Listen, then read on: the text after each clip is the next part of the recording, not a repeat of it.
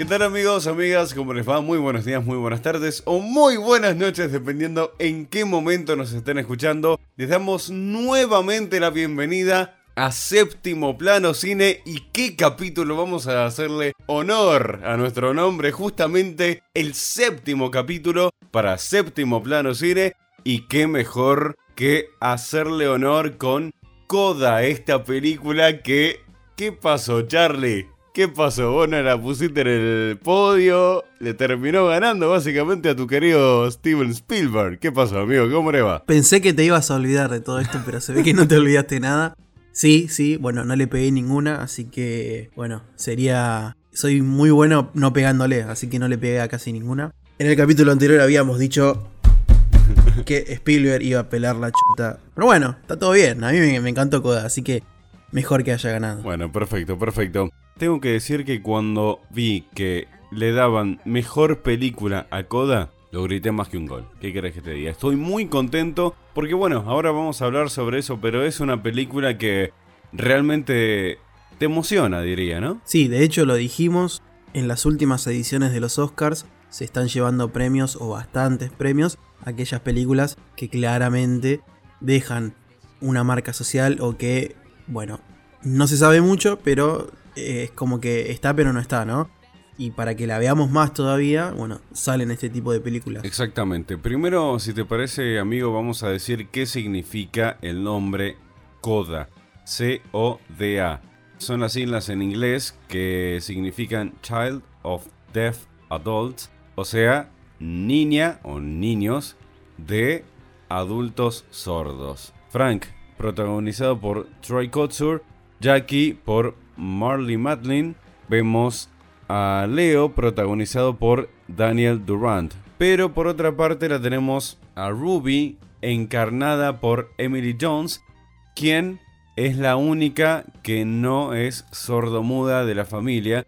Entonces tiene esta transición entre elegir si seguía como traductora, como comunicadora por parte de su familia o seguir su sueño de ser cantante, Charlie. Claro, una de las cosas quizá que nos muestra la película en este caso es cómo esta familia de sordomudos se apega mucho a Ruby, porque Ruby, claro, al ser una persona que escucha y que puede eh, hablar y entender al mundo, no a través de señas, bueno, funciona como traductora para la familia y la familia a su vez se apoya mucho en ella.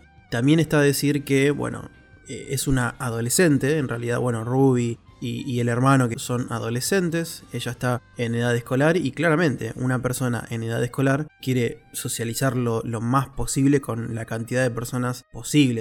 En este caso, el pueblo donde viven, que es muy muy chiquito, bueno, saben que viene de una familia de sordomudos y básicamente el bullying está presente en esta familia y en el colegio donde ella bueno, se educa. Y hablando justamente de educar, me parece que también nos educa a nosotros, ¿no? No tener miedo, ayudar, tener un propósito. Hay muchos objetivos, muchos factores que destaca esta película, que también podríamos decir que es un musical, aparte de apta para todo público, ¿no? Sí, la película está escrita y dirigida por Sian Heather. La película es protagonizada, como habías dicho, por Emilia Jones. Y, eh, bueno, tuvo los derechos Apple TV, así que eh, bueno, se estrenó primero en Apple TV, después se estrenó para todo el mundo a través de un cine. Y después se estrenó en Prime Video, si no me equivoco, ¿no? Además de Apple TV. También cabe decir que está protagonizada por Eugenio Derbez, sí, el mexicano que lo vimos en muchas películas. Le ves la cara, ya lo conoces. Es Martín Vos.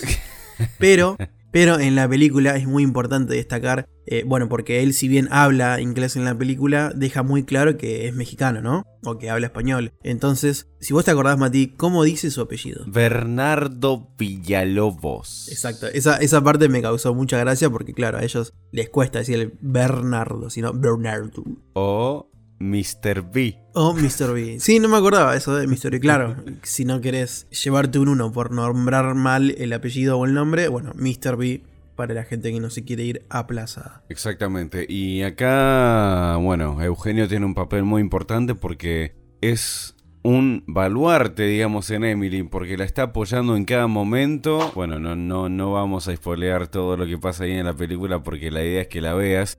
Lo importante es que sepas que lo que no se puede comunicar verbalmente, cómo lo comunica el cuerpo, ¿no? Y si lo ves en un cine, está bien. Al día de hoy es poco probable, ¿no? Que en eh, mayo, cuando se estrene este capítulo, puedas ver esta película en un cine. Pero cuando yo la fui a ver al cine, es como que está claro, ¿no? Que son sordomudos. Entonces, como son sordomudos, hablan a través de gestos y a través de mini sonidos que hacen con la boca. Entonces, en todo momento, en el cine, está presente ese silencio. Vos te compenetrás mucho con aquellos sordomudos que lo son. Porque esa es otra de las cosas que dijimos en el capítulo anterior, que está muy bien que las producciones, que los directores, las distribuidoras contraten y acepten que los papeles estén hechos y personificados por personas que transitan o que viven esa condición, en este caso de sordomudos. ¿Para qué vas a contratar a alguien que escucha? Directamente, bueno, puedes contratar a alguien que estudió toda su vida actuación, que es sordomuda y que seguramente va a llevar mejor la película que una persona que, bueno, tiene que hacer de cuenta, ¿no? Entre comillas, que es sorda. Claro, totalmente. Eh, que sea natural, que sean naturales esas reacciones. Aparte estamos hablando de actores que fueron multipremiados. Por ejemplo, Marley Matlin es una actriz que ganó un premio de la Academia, un Oscar. Después, bueno, Troy Kotsur ganó en la última edición de los Oscars, en la 94 el mejor actor de reparto, si no me equivoco, ¿no? Sí, en los Oscars, que fue el 27 de marzo del 2022, ganaron tres premios, mejor película, mejor actor de reparto para Troy y mejor guion adaptado para Sian Heder, que es la directora. Así que es una gran película y una película similar que me hace acordar de esto era Sound of Metal que está en Prime Video, que también tiene que ver con este tema de, bueno, los sordomudos y eh, las personas que no, no escuchan. Sound of Metal, se las recomiendo, está en Prime Video. Sigue esta misma línea, claramente no, no es la misma película, sino que sigue con esta línea de la temática sordomudos. Me enojé mucho mm, porque viste cómo es Twitter, ¿no? Sí los comentarios que hay, etcétera, etcétera, etcétera. A ver, esta película es una adaptación de La familia Bellier, que es una producción francesa, y en Twitter al otro día o a los pocos minutos de haber ganado Coda Mejor Película, ya andaban criticando eh, que no es original, que es una adaptación de esto. ¿Qué tiene que ver, muchachos? Vos podés hacer una adaptación y te puede salir como el reverendo y te puede salir muy mal, o puedes hacer una adaptación que sea completamente diferente en otro lugar, con otros actores que tienen otro nivel de interpretación, con otro tipo de trama, aunque ya se parezca, aunque tenga un poquito que ver con la otra, pero ¿qué tiene que ver que sea una adaptación, hermano?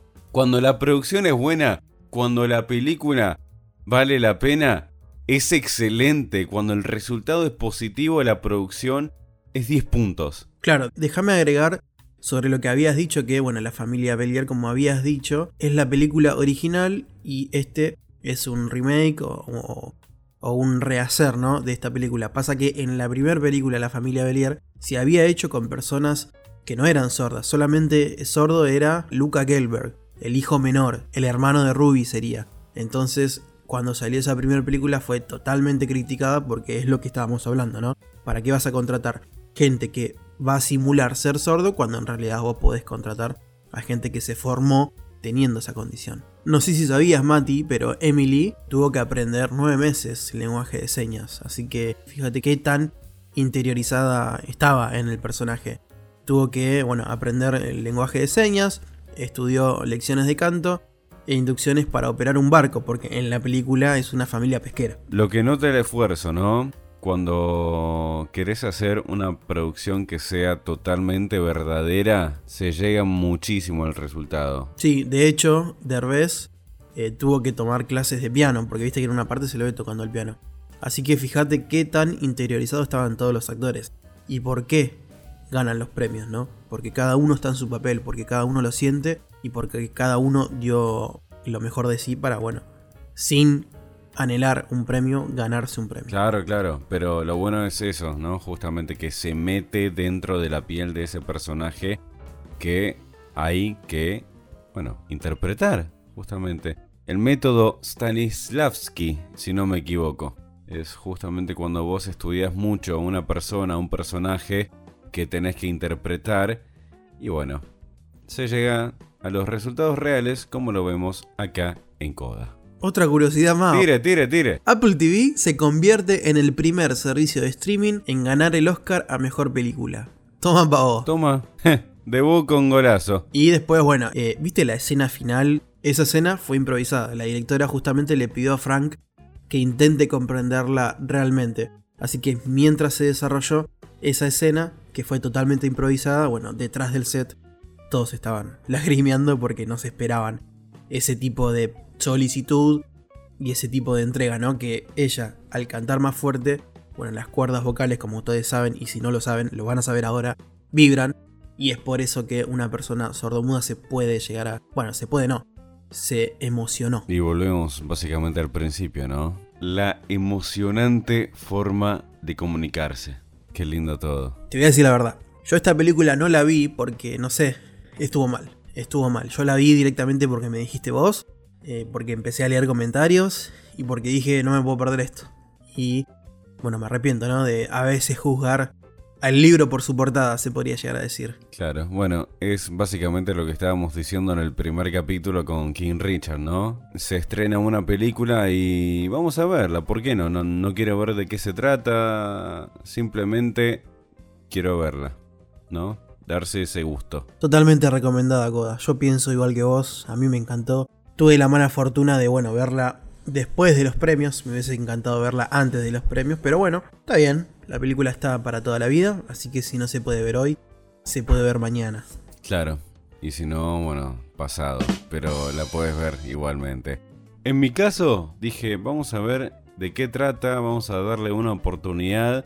Y la verdad que desde el primer momento, desde el primer instante en que empecé a escuchar a Emily cómo cantaba, dije, esta película es excelente. Rose and floors of angel hair and ice cream castles in the air and feather canyons everywhere. I've looked at clouds that way, but now they own.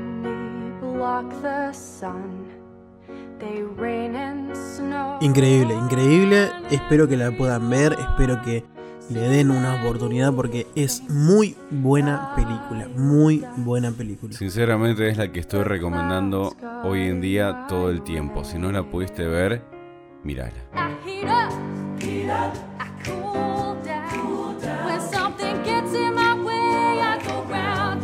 Bueno, querido Charlie, llegó el momento de puntuar esta película, Coda, Señales del Corazón o simplemente Coda. Para mí es un 11.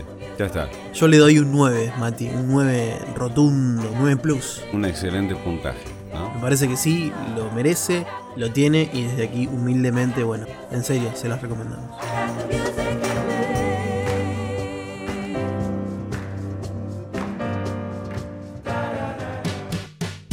Muy bien, queridos amigos y amigas, hasta aquí llegamos entonces en este séptimo capítulo de Séptimo Plano Cine, haciéndole honor al nombre justamente con esta maravillosa propuesta, con esta fantástica producción llamada Coda. Recuerden que nos pueden seguir en Instagram, arroba séptimo plano cine. ¿Y por dónde más, querido Charlie? Nos pueden ubicar a través de anchor.fm. Ahí en el buscador, si quieren escribir séptimo plano cine, vamos a estar ahí también. Van a tener un acceso directo a las 300.500 plataformas en las cuales este podcast se replica. Y si están eh, a través de Spotify directamente, ahora sí pueden buscar Séptimo Plano Cine y vamos a salir. En YouTube también Séptimo Plano Cine o séptimo plano cine arroba gmail.com. Déjeme preguntarle, querido Charlie, ¿tiene Instagram usted, no? Me pueden seguir, me pueden seguir a través de arroba MYZOCK MySock. Y a mí también me pueden encontrar como arroba matidus. M-A-T-I-D-U-S-S.